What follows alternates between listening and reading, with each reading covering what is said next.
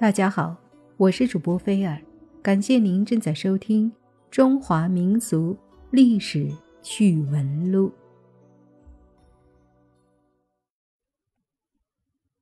在十九世纪四十年代，美国作家霍桑写过一本《红字》。这部小说曾经在美国还有欧洲社会产生过很大的影响，在中国很早就被翻译成了汉语。这个小说的主要的故事是讲在波士顿，美国最早期的一个大城市。里面当时呢有一个妇女，这个妇女叫做郝斯戴普利恩，她跟当地的教堂的牧师发生了一些暧昧的关系。结果被人发现了之后，他就坚持不吐露情人的名字。这个牧师倒过头来要作为当地上流社会的代表，要对他进行训诫，还要参加对他的审判。那最后就判决郝斯戴普利恩在波士顿市中心的示众台上示众三个小时。霍桑进行了很多批判，批判最重的还是那个示众台。这座台架就搭在波士顿最早的教堂的屋檐下，跟教堂连在一起，是一个固定的设施，是整个刑罚的一部分，在当时被作为提高公民道德水平的最有效的手段，就像法国恐怖时期的那个断头台一样，绞刑架一样。这个示众台，它是用木台搭起来的，上面有根柱子，柱子上面有一块木板，木板上面挖三个孔，一个孔是把这个示众者的脑袋卡在这里面，然后旁边有两个孔，就把这个手卡在里面，那个人就被迫他的头必须要朝向观众，朝向广场上来来回回的公众，身体也不能动。被固定在上面，所以叫做定位架。这种设施一直到今天，在欧美很多城市都是可以看到的，都是作为古代的遗迹放在那里供大家游览的。但是在当时，在十八世纪的时候，这时候这个地方当地有了罪犯，就把它放在那儿，这种刑罚就叫做示众刑。而在中国古代，这个称之为加号刑，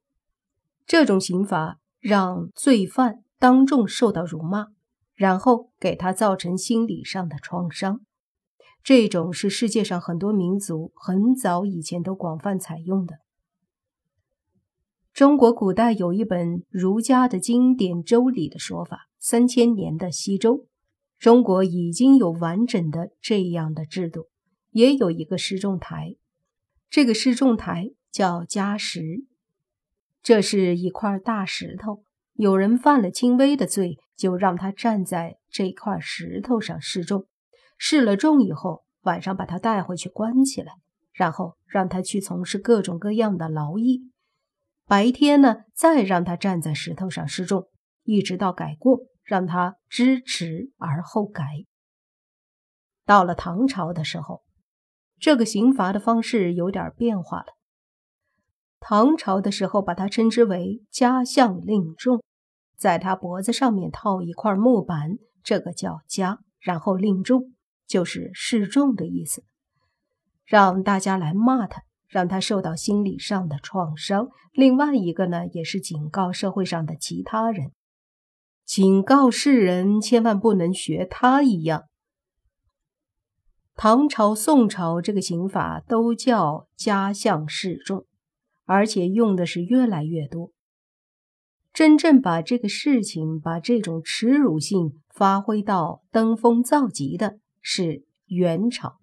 元朝的时候，法律大量的采用耻辱性的加项示众。当时他改叫加号，号就是号令，就是让大家都知道的意思。另外呢，元朝也发明了游街，把这个人带了家之后，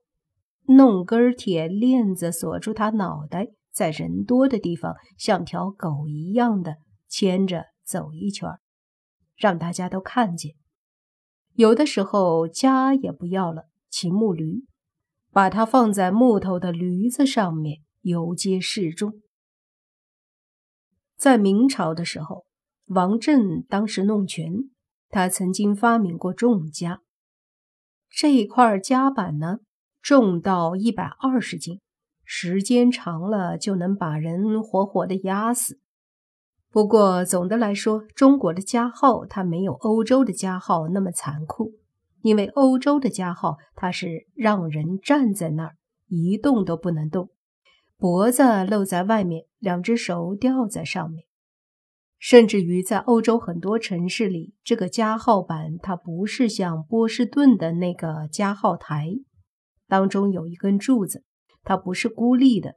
它把这块木板钉在墙上面，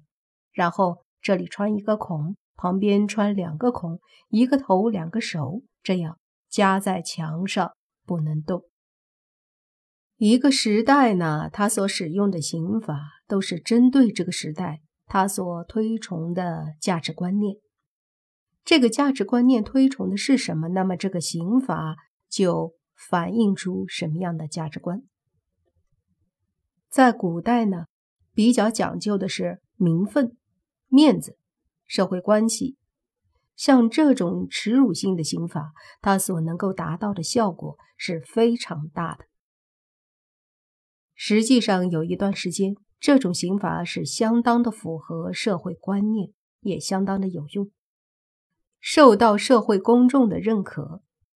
对于市仲台的这种刑罚，也让我们了解到法律和社会和文化之间的这种互动的关系。